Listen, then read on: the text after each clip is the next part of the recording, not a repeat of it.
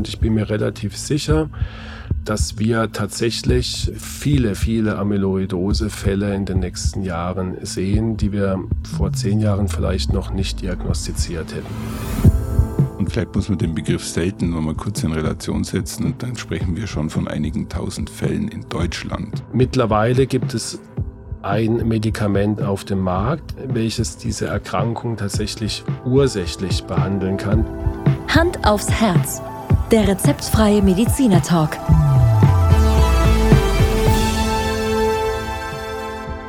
Hallo und herzlich willkommen bei Hand aufs Herz. Geschichten rund ums Herz mit professioneller Begleitung von Dr. Markus Knapp. Mein Name ist Thomas Krug und ich freue mich auf die heutige Folge. Thomas, hallo. Schönen guten Tag.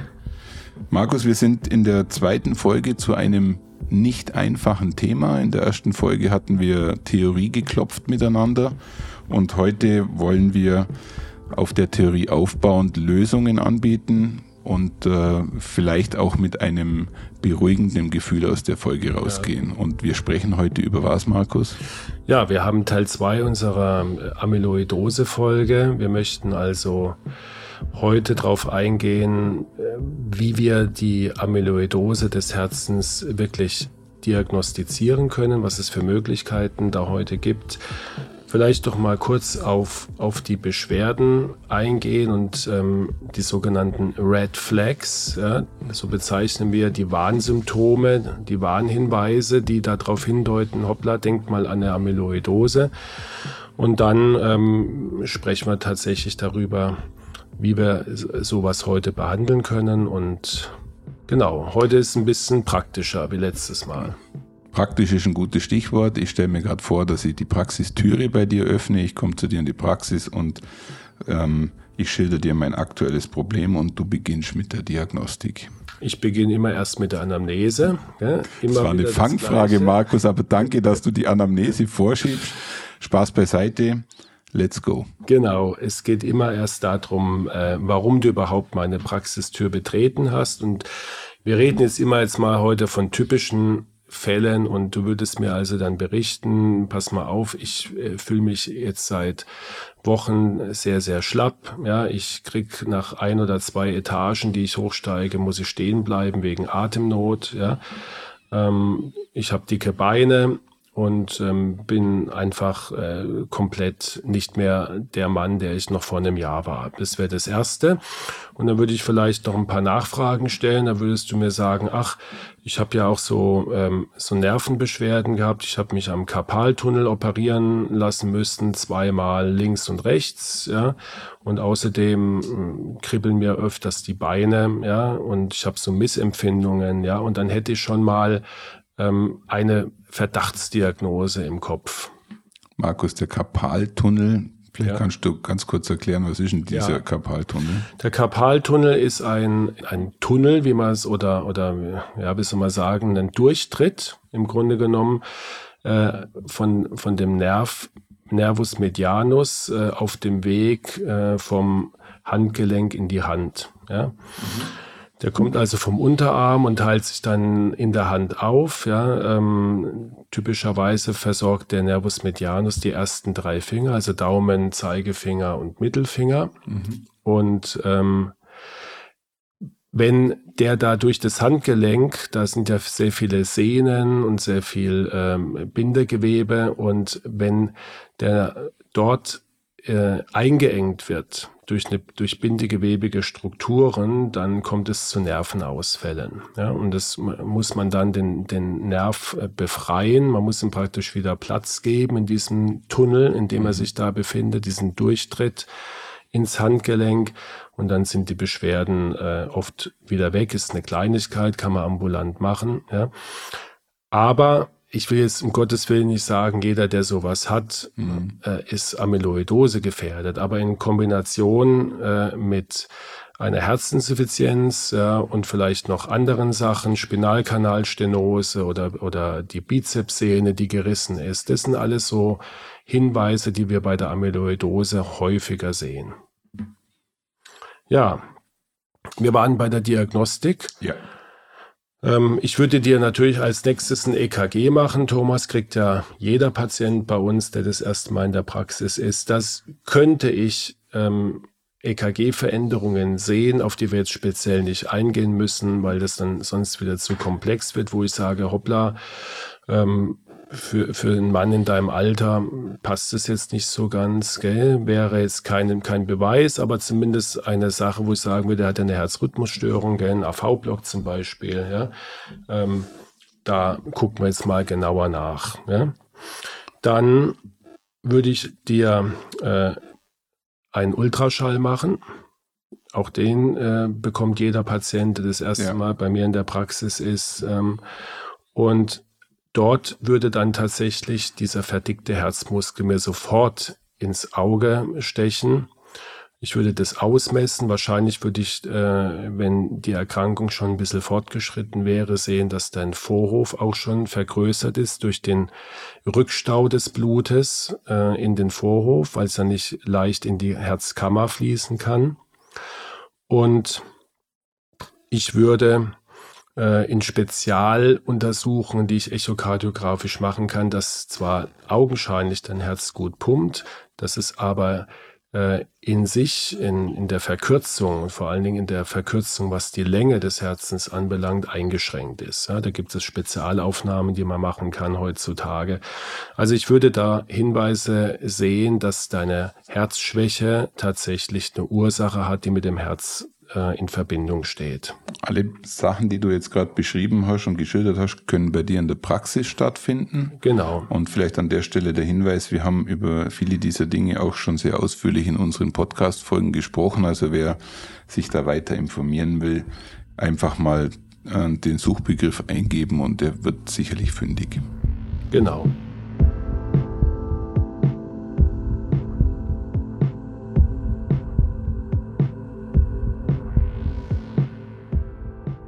Ja, als nächstes würde ich, ich würde eigentlich dann mit diesen Befunden, mit einer Klinik, mit dem EKG und mit dem Ultraschall würde ich schon eine Verdachtsdiagnose stellen können, die dann also wäre äh, Verdacht auf Amyloidose. Ja, dann würde ich dir Blut abnehmen. Im äh, Blut könnte man schon ähm, eine Amyloidose ähm, sehr schnell erkennen, und zwar die äh, sogenannte Leichtkettenamyloidose, die oft im Rahmen von äh, gewissen Tumorerkrankungen auftritt. Ja, dann hätten wir äh, spezielle Proteine, die nennen wir Benz-Jones-Proteine, brauchst du dir nicht merken. Ähm, das würde man dann relativ schnell entdecken hätte damit eigentlich dann auch schon die Diagnose. Ja. Ähm, ansonsten würde ich natürlich schauen, was macht dein Herzschwächewert, das sogenannte BNP, ist es mhm. erhöht? Ich würde vermuten bei dem Echo-Befunden deiner Klinik, dass es deutlich erhöht ist im Vergleich zum Normalwert. Und wir würden natürlich auch schauen, ähm, ist das Troponin, also der Herzmuskelwert, äh, der bei jeglicher Form äh, von einer Herzmuskelschädigung ansteigt, ist der pathologisch verändert oder nicht. Und dann hätten wir eigentlich mal so eine Basisdiagnostik. Ja? Und jetzt mit diesem Verdacht, den ich da hege, möchte ich dir natürlich sagen, ähm, hast du die Erkrankung oder nicht. Mhm. Ja? Ähm, dann kämen die nächsten etwas aufwendigeren Schritte. Ich würde dir also ein Herz-MRT angedeihen lassen, ja. Und wenn sich dort die Befunde bestätigen würden, äh, auch eine Sintigraphie, eine Herzsintigraphie wäre denkbar. Das sind also alles sehr spezielle Untersuchungen, die auch aufwendig sind, die aber den Vorteil haben, dann die Diagnose äh, zu erhärten beziehungsweise zu bestätigen. Und last but not least wäre dann tatsächlich die Diagnose durch eine genetische Untersuchung oder vielleicht auch eine Herzmuskelbiopsie, wo man dann das Amyloid nachweisen kann, gesichert. Ja, aber in den meisten Fällen brauchen wir die Biopsie eigentlich nicht mehr. Nicht mehr. Ja. Ist die Biopsie eigentlich etwas, äh, was für den Patienten sehr, sehr belastend ist oder ist das auch Nein. schon ein Standardprozess?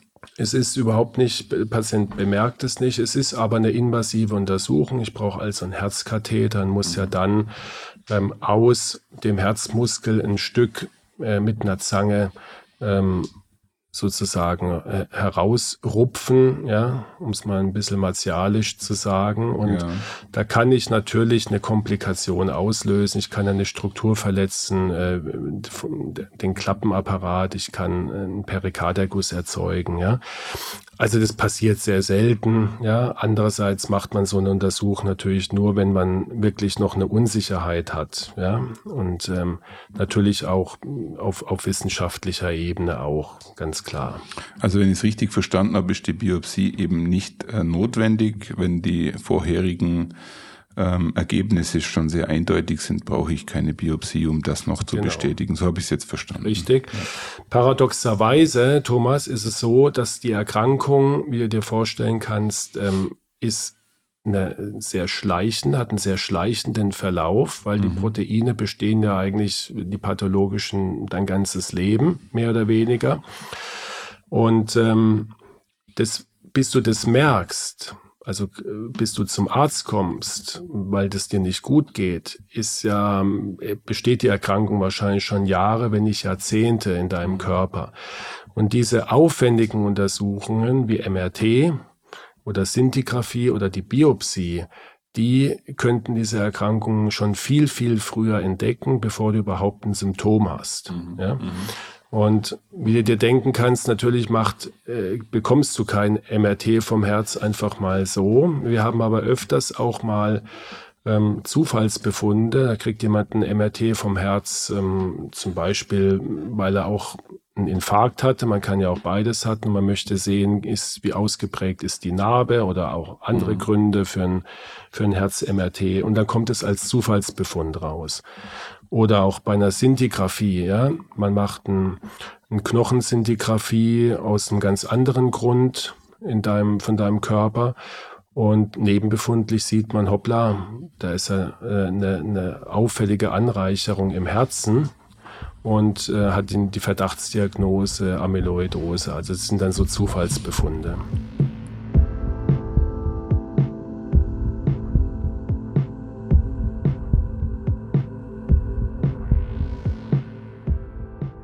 Markus, lass uns mal einen Schritt weitergehen. Ähm, du hast jetzt definitiv festgestellt, dass ich diese Krankheit habe. Jetzt ist natürlich die spannende Frage für mich und auch für unsere Zuhörerinnen und Zuhörer, welche therapeutischen Möglichkeiten bestehen denn jetzt ja. eigentlich? Also bis vor ein paar Jahren konnte man dir da nur helfen mit, den, mit der klassischen Therapie der Herzinsuffizienz. Ja, ähm, wir haben schon gelernt, dass die diastolische Herzinsuffizienz, also die wir bei in, dieser, in diesem Fall haben, bei der Amyloidose, schwer zu therapieren ist, mhm. weil wir keinen Weichmacher fürs Herz bisher erfunden haben. Wir können diese Steifigkeit vom Herz medikamentös eigentlich nicht beeinflussen. Wir können dir ein bisschen die Symptome nehmen, ja, durch, vor allen Dingen durch äh, Diuretika, also wasserabführende Medikamente, ja. Aber äh, so richtig ein Kraut gewachsen war bis vor einigen Jahren dagegen nicht. Ähm, mittlerweile gibt es ein Medikament auf dem Markt, das ähm, tatsächlich nach 20 Jahren, etwa 20 Jahren Laborforschung auf den Markt kam und welches diese Erkrankung tatsächlich ursächlich behandeln kann. Denn die Ursache ist ja, wie wir gelernt haben, dieses zerfallende Protein, das Transthyretin, das dann in pathologische äh, Einzelteile zerfällt und sich dann als Amyloid eben anlagert.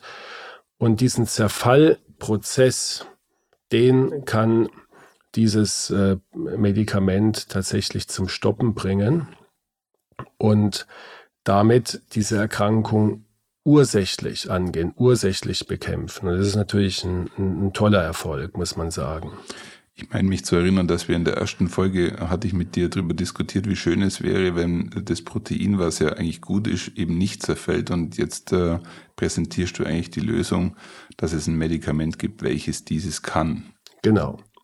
Es kann also im Grunde genommen verhindern, dass das äh, falsche Protein, das Zerfallsprotein immer wieder äh, nachkommt und in sich ins Gewebe anlagert. Es kann natürlich nicht das äh, Amyloid, das schon im Gewebe ist, auflösen. ja, oder, oder verdrängen. Aber da hat der Körper dann Gott sei Dank auch eigene Ressourcen, äh, das mhm. Amyloid wieder abzubauen. Ähm, aber deswegen ist ein, ein Grund, warum das Medikament erst nach ungefähr 18 Monaten in Studien wirkt. Also es ist kein Medikament, was, wo du es von heute auf morgen sagen kannst, es geht mir ähm, sofort besser. Aber äh, es äh, bringt die Erkrankung zum Stoppen. Ja? Es verhindert das Auslösen der Agens, wie wir sagen. Und ich glaube, da sind wir bei so einem Grundproblem, was bei dir im, im Alltag immer wieder auftaucht. Du musst jetzt hier ein Medikament verschreiben. Man muss es kontinuierlich jetzt in dem Fall schon über 18 Monate nehmen. Man spürt jetzt nicht unbedingt, glaube ich, gleich irgendeine Verbesserung. Und du musst wahrscheinlich gebetsmühlenartig immer wieder darauf hinweisen, wie wichtig es ist, dieses Medikament einfach durchzunehmen. Richtig, aber in dem Fall, ähm, Thomas, haben wir wenig Probleme, den Patienten zu überzeugen, weil der, der Patient hat einen starken, genau, hat einen starken Leidensdruck und er wird das Medikament gerne nehmen, wenn er weiß, dass es die einzige ursächliche Behandlung ist, die wir im Moment haben. Mhm. Aber wir haben ein anderes Problem, dass halt ähm, viele Patienten, bei denen wir die Erkrankung feststellen, äh, bereits sehr, sehr alt sind. Ja zum Teil über 80 mhm. ja, oder 85 und äh, oft wir nicht mehr die Zeit haben, bis das Medikament dann wirken kann und, und der Patient davon noch profitiert. Deswegen ist es natürlich vor allen Dingen eine Therapie ähm, beim jüngeren Patienten beziehungsweise so früh wie möglich.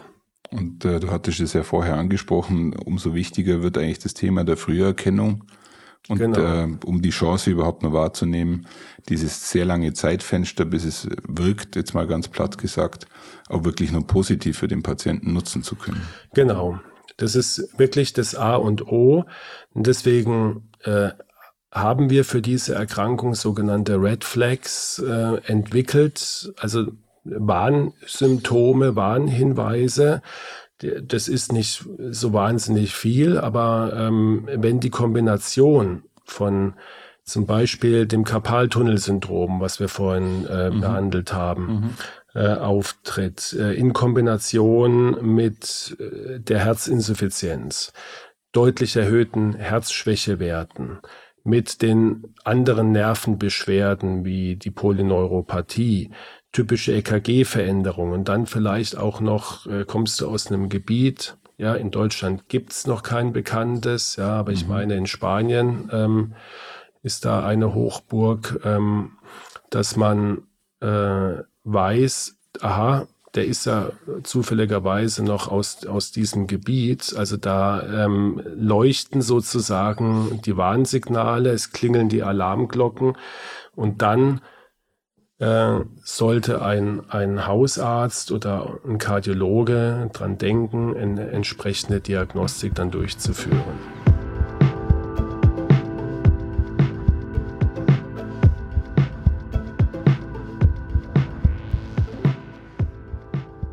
Du hast es jetzt gerade eigentlich schon den Bogen gespannt zu dem, was ich jetzt kurz mit dir diskutieren wollte. Diese Red Flags, die ihr jetzt im Endeffekt als, als äh, Auslöser für weitere Aktivitäten in dem Gebiet seht. Würdest du sagen, dass, dass die wirklich, das ist jetzt echt auch wieder eine schwierige Frage, flächendeckend für Hausärzte oder Kardiologen so klar sind, wie sie du jetzt gerade hier formuliert hast? Also ähm, ich komme mit diesen Red Flags zu meinem mhm. Hausarzt und bei ihm fällt sofort ein Schalter ja. um. Oder vielleicht kannst du da eher beruhigen äh, in der Situation, weil es ist ja schon sehr speziell, was wir gerade besprechen. Aber das ist oft so in der Medizin, dass wir, wir lernen ja permanent dazu. Ja. Und ähm, bisher oder bis vor zehn Jahren, sage ich jetzt mal, war äh, so eine Amyloidose einfach ein, ein, Schicksal und wir konnten nicht viel machen. Die Patienten sind äh, in der Regel früh gestorben. Ja? Mhm. Und dann ist klar, dass man sich jetzt ähm, natürlich auch nicht diese Erkrankung stiefmütterlich behandelt hat, um Gottes Willen, aber es war natürlich nicht so im, im Hinterkopf, wie das vielleicht jetzt die nächsten Jahre kommt. Mhm. Ist immer ein Unterschied, auch für einen Arzt, wenn er weiß, ich kann, wenn ich die Erkrankung frühzeitig erkenne, sie jetzt adäquat behandeln.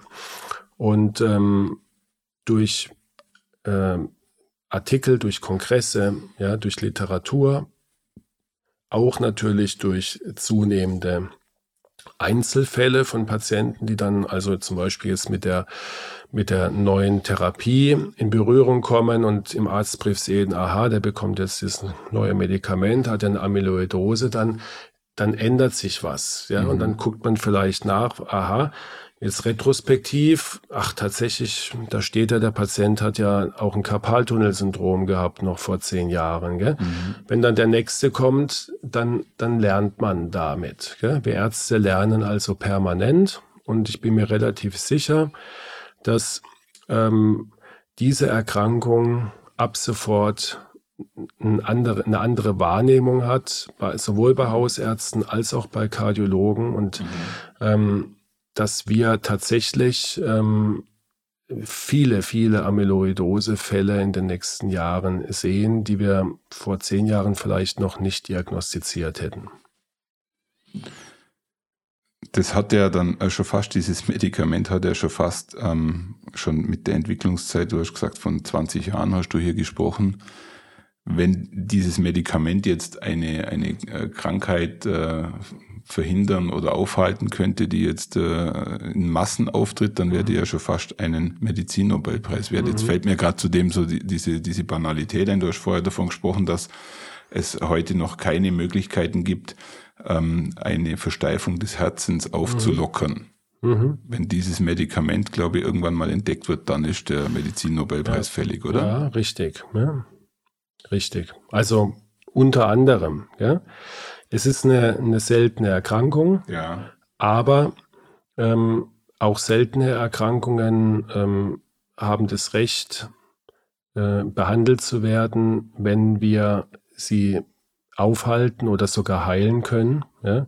Und die Patienten, die betroffen sind, ja, und das Medikament bekommen, die haben erstens mal nach ein paar Jahren wieder deutlich mehr Lebensqualität und natürlich auch eine extreme Verlängerung ihrer Lebenserwartung. Und vielleicht muss man den Begriff selten noch mal kurz in Relation setzen. Also wenn wir hier von selten sprechen, wenn ich jetzt richtig hochgerechnet habe, dann sprechen wir schon von einigen tausend Fällen in mhm. Deutschland. Mhm, und ich sage mal, wenn man äh, Tausenden von Menschen helfen kann, ja. damit dann äh, ist, glaube ich, die Rechtfertigung gegeben.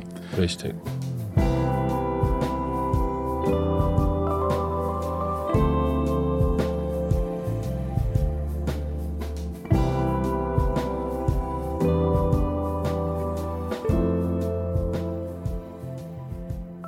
Markus, lass uns nochmal zum Abschluss wieder in deine Praxis zurückkehren und äh, schilder nochmal ganz kurz, wie denn dann die Umsetzung bei dir stattfindet zu dem ganzen Thema. Also ganz, ganz äh, schnell gesagt, wir müssen die Diagnose natürlich stellen ja. anhand der, ähm, der Vorgehensweise, die ich äh, eben skizziert habe. Wir müssen also nachweisen, dass du eine Amyloidose hast. Ja?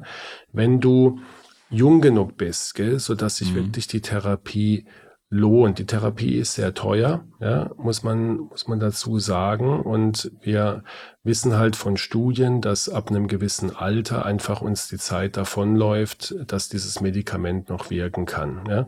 Genauso wissen wir, dass Patienten, bei denen die Herzschwäche schon extrem vorangeschritten ist, dass die leider nicht mehr von dem Medikament profitieren.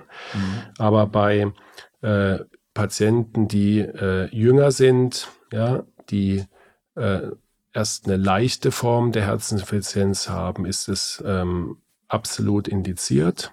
Und äh, bei allen anderen bleibt es dann bei einer Einzelfallentscheidung. Das muss man dann wirklich äh, äh, auch mit, mit Spezialambulanzen, die es mittlerweile dafür gibt, in den großen Zentren, in den Unikliniken, gibt es also Amyloidose-Sprechstunden und dann muss man das äh, zusammen beraten und besprechen, ja, wie man vorgeht.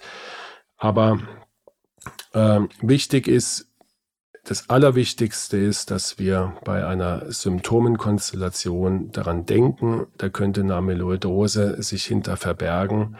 Und wie gesagt, bis wir es dann im Ultraschall sehen, ähm, dauert es Jahre bis Jahrzehnte und dann müssen wir eben diese aufwendige Diagnostik auch mal machen, im Verdachtsfall, ähm, um den einen oder anderen Patienten herauszufischen, der dann von der Behandlung profitiert. Markus, wir kommen zum Schluss der Folge. Ja.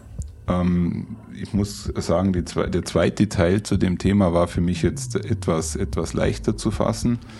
Und äh, die Folge schließt für mich auch mit einer gewissen Beruhigung, dass wir in der heutigen Zeit einfach in der Lage sind, Dinge zu erforschen, zu entwickeln und auf den Markt zu bringen, die dem Menschen einfach helfen. Was für mich jetzt wieder erstaunlich ist, ist, dass es doch ähm, auch in dem Themenbereich äh, sehr lange dauert, bis ein Medikament wirkt. Ja, also das äh, führt natürlich zu schwierigen Entscheidungen bei euch im Alltag, aber es bleibt äh, als positiver Red Flag gesetzt, dass es ähm, Lösungen gibt. Ja. Ja, hast du sehr schön zusammengefasst, Thomas. Ja? Herzlichen Dank. Bis zum nächsten Mal. Und Tschüss. dann machen wir es wieder leichter für dich. Tschüss, das Thomas. Glaube ich dir jetzt nicht, aber ich lebe in der Hoffnung. Ciao. Tschüss.